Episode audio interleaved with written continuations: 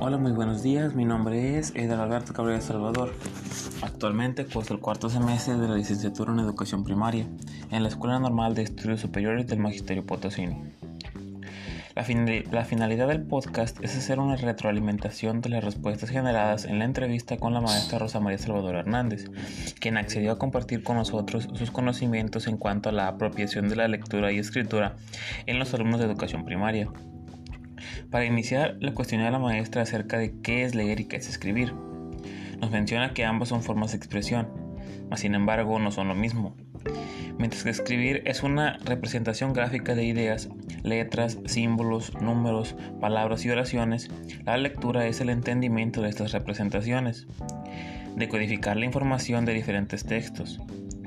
Debo mencionar que la lectura y escritura están estrechamente ligados entre sí. Nos menciona la maestra que algunos alumnos empiezan a escribir antes de iniciarse en la lectura. Y esto es muy cierto. Posterior a ello, le pregunté a la docente sobre la importancia que tiene el contexto en el proceso de lectura y escritura. Bueno, ella comenta que el contexto es un factor de muchísima importancia y tiene una influencia fuerte en el desarrollo de la lectura y escritura, pues muchos niños que crecen y se desenvuelven en un ambiente alfabetizador, la adquisición de estos procesos se da de manera más sencilla. Por otro lado, un alumno que crece en un contexto analfabeta tiende a tener un proceso más lento y un poco más difícil. después de todo, no es extraño que aquellos niños con mayor facilidad para comunicarse, mayor riqueza de vocabulario y fluidez son los primeros que empiezan a leer.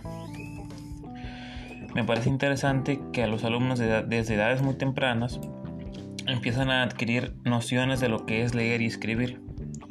Comienzan identificando que una letra tiene un sonido y que para escribir se debe poner en papel las palabras y sonidos que pensamos o decimos.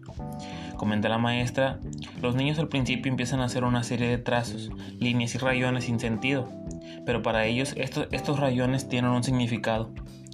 Para ellos pueden representar palabras, incluso oraciones completas.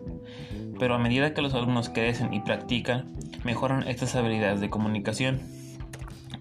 La maestra Rossi, como muchos la conocen, nos recomienda que como profesor nuestro papel es ser, un mediador, es decir, debemos ser guías y enseñar con el ejemplo.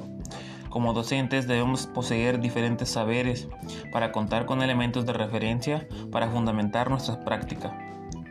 Por ejemplo, actuar como lector y como escritor, incluyendo a los alumnos en situaciones que nos permiten mostrar cómo se lee y cómo se escribe. Usar de manera adecuada el lenguaje, tanto de manera oral como escrita, es decir, estableciendo un lenguaje formal ante los alumnos. Mostrando un correcto uso del lenguaje, de manera escrita debemos emplear correctamente mayúsculas y minúsculas y por supuesto los signos de puntuación.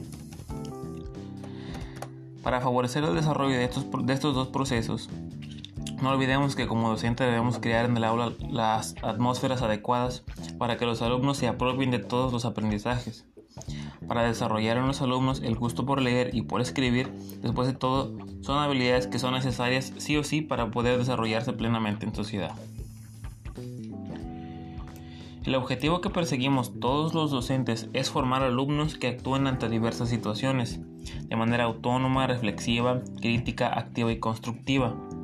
Le preguntamos a la maestra sobre qué implica ser un escritor autónomo a lo que nos responde que implica poseer competencias comunicativas comprendidas y expresar las ideas de manera gráfica, con visibilidad de metas por cumplir y necesidades por satisfacer. Por último le cuestioné sobre qué es un método de, alfabetización.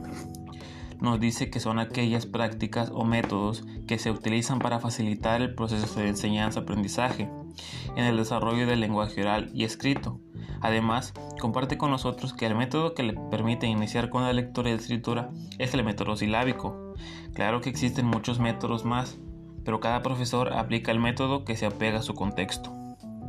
Y bueno, con esto damos por terminado este podcast. Nos vemos en un futuro con un nuevo contenido. De mi parte es todo por el día de hoy. Agradezco mucho que se hayan dado el espacio para escucharme. Hasta luego.